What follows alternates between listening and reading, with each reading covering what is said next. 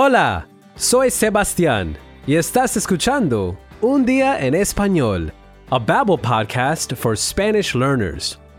Today, we've got our very own personal tour guide, Francisco. We'll follow him as he shows an American family around the beautiful vineyards of Ribeira Sacra in Galicia, a region in the northwest of Spain. He lives there with his wife and three children. He'll take us on a tour that I'm sure neither you nor the family that he's showing around will ever forget. Let's go meet Francisco. Hola, mi nombre es Francisco. Soy de Galicia, en el noroeste de España.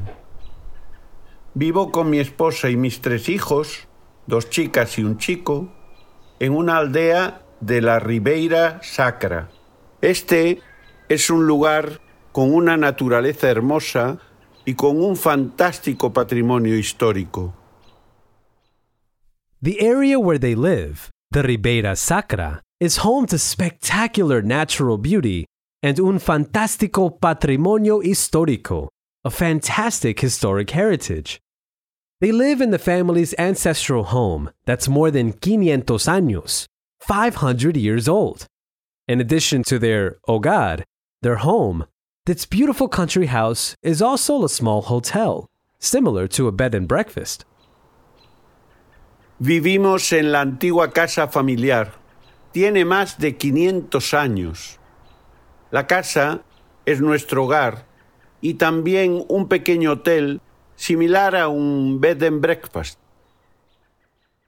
And personas de todo el mundo, people from all over the world, come to their hotel. Here they can enjoy a kind of tourism they might not be used to. More tranquilo, relaxed, and sostenible, sustainable. Sounds like the perfect place to get away from the stress of the city and enjoy a slower pace of life. Personas de todo el mundo vienen a nuestro hotel y aquí disfrutan de un turismo tranquilo y sostenible. And did you know Francisco has also been a tour guide desde hace unos años for a few years? Desde hace unos años también soy guía turístico. Me encanta compartir los paisajes de mi infancia con las personas que nos visitan. En los tours que hacemos, les invito a usar todos sus sentidos. Francisco says that he loves to compartir los paisajes de mi infancia, to share the landscapes of his childhood with the people who visit them. Each tour is designed so that visitors can use todos sus sentidos, all of their senses.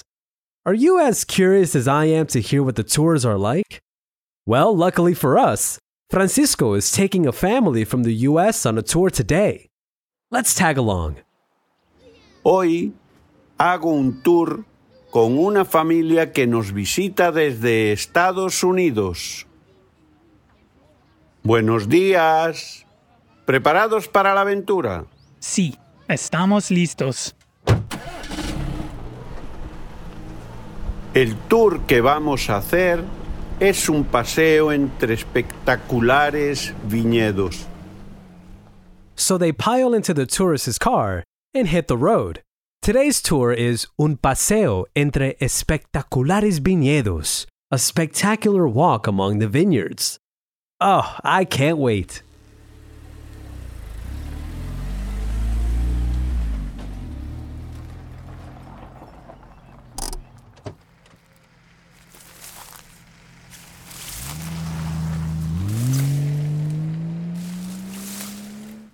The first sense that they will use today is el sentido del oído, the sense of hearing. They park the car next to una carretera ruidosa, a noisy road, and walk 100 metros, 100 meters in silence to experience something magical. What could it be?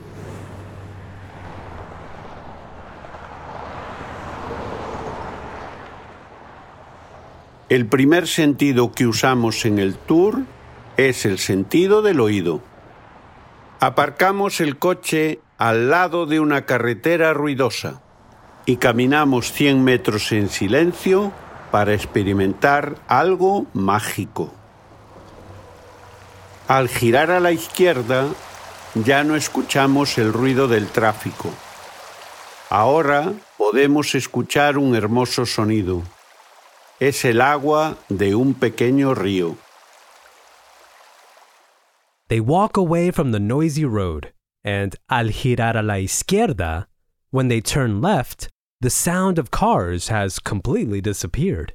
Now the sounds of nature, in this case, the captivating sound of water flowing in un río, a river, embraces them. As they continue their tour, Francisco explains the different types of plants that grow a izquierda y derecha del camino, to the left and right of the path. He tells them that they can identify the type of plants with their sentido del tacto y de la vista, sense of touch and sight. Continuamos el tour. Ahora explico a la familia los distintos tipos de plantas que crecen a izquierda y derecha del camino. También enseño a la familia cómo diferenciar las plantas a través de los sentidos del tacto y del oído. Soon they arrive near un puente, a bridge. With his bastón, his cane, Francisco points to a church, una iglesia. Un poco más adelante llegamos cerca de un puente. Desde allí le señalo con mi bastón una hermosa iglesia.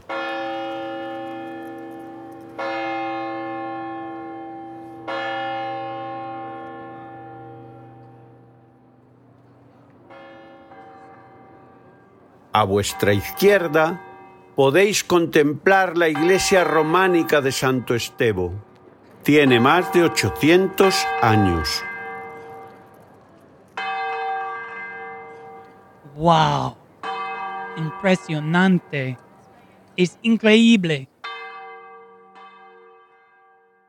The family is really impressed by the church. It's very beautiful. And as Francisco just said, it's more than 800 years old. But there's something else that surprises the family even more than the age of the church. Sí, la verdad es que la iglesia es preciosa. Aunque creo que hay otra cosa que sorprende aún más a la familia. Pero eso os lo contaré más tarde. So, what's the surprise? Well, Francisco says he will tell us later. Contaré más tarde. Any guesses what it might be? For now, they walk entre viñedos, among the vineyards. The people of this area have been working the vineyards for almost 2,000 years, desde hace casi dos mil años. And the uvas, grapes, are used to make the exquisite wines of Ribeira Sacra. Caminamos entre los viñedos desde hace casi dos mil años. Los habitantes de esta zona trabajan en los viñedos y con las uvas hacen los exquisitos vinos de la Ribeira Sacra. Next, they arrive at a place with the most beautiful views. Francisco stops again to explain where they are. A la derecha, to the right, there's one of the most spectacular views of the walk. The green of árboles y viñedos, trees and vineyards, almost completely covers the landscape, and they can also see the river from there. But again, something surprises the family. Llegamos a un lugar con unas vistas espléndidas. A la derecha hay una vista espectacular. El verde de los árboles y viñedos cubre casi por completo el paisaje. Y también podemos ver el río. Es impresionante. Pero, ¿cómo sabes dónde estamos? Porque llevo media vida recorriendo este lugar. ¡Wow! Es una vista muy bonita. Voy a hacer una foto. Un momento, por favor. The view is breathtaking, of course, but that's not the only thing. The father of the family just asked Francisco, ¿Cómo sabes dónde estamos? How do you know where we are? That's a weird question to ask. Why wouldn't Francisco know? He spent media vida recorriendo este lugar. Half his life walking around this place. That explanation doesn't seem to satisfy the family, and they're becoming more and more asombrados, amazed. Ellos están cada vez más asombrados. La razón principal de su sorpresa es la hermosa naturaleza, pero otra razón es que soy una persona con ceguera y también con sordera. So la razón principal, the main reason for the family's surprise is the natural beauty. But the other reason is that Francisco is a person who is blind and deaf. Una persona con ceguera y sordera. Since the end of the 80s, Francisco's had significant hearing loss in both ears.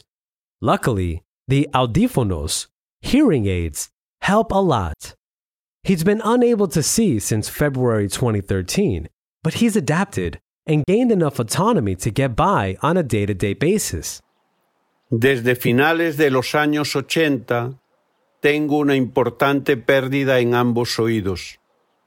Afortunadamente, los audífonos me ayudan mucho. Y desde febrero del 2013 la ceguera me impide ver, pero he podido adaptarme y conseguir autonomía para defenderme en el día a día. He's learned to caminar con la ayuda de un bastón, walk with the help of a cane, to use a computer or cell phone without any problem, and to recognize monedas y billetes, coins and bills. And as you already know, he became a tour guide too. Aprendí a caminar con la ayuda de un bastón o a usar sin problema el ordenador y el teléfono móvil o a reconocer monedas y billetes. Ah, y me hice también guía turístico. Francisco says that he frequently gets questions about what it's like to work as a tour guide as a person who is blind. Well, as Francisco puts it, it's a question of mutual trust, una cuestión de confianza mutua, and of letting yourself go, dejarse llevar.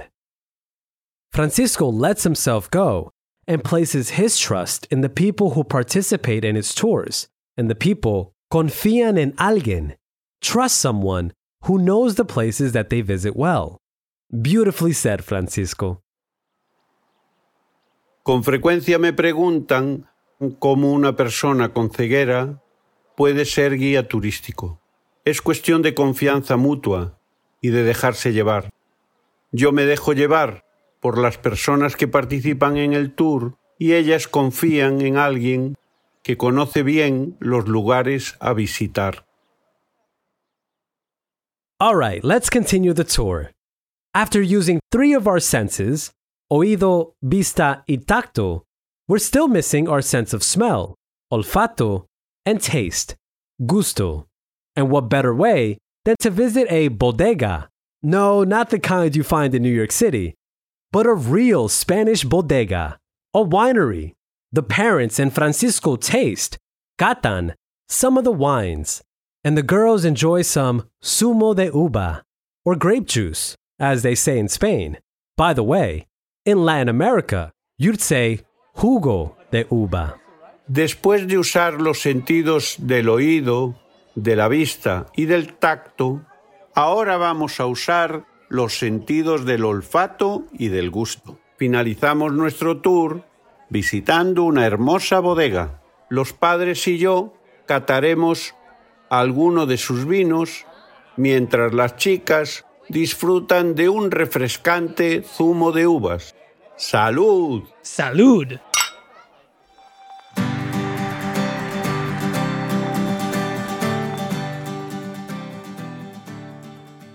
Salud! Indeed. So that wraps up our story for today. I hope you enjoyed this journey of the senses as much as I did. Remember that you can always listen to the episode again to catch any bits that you missed the first time around, and you'll find more resources including the transcript and the Spanish-only version of the story at babbel.com slash podcasts.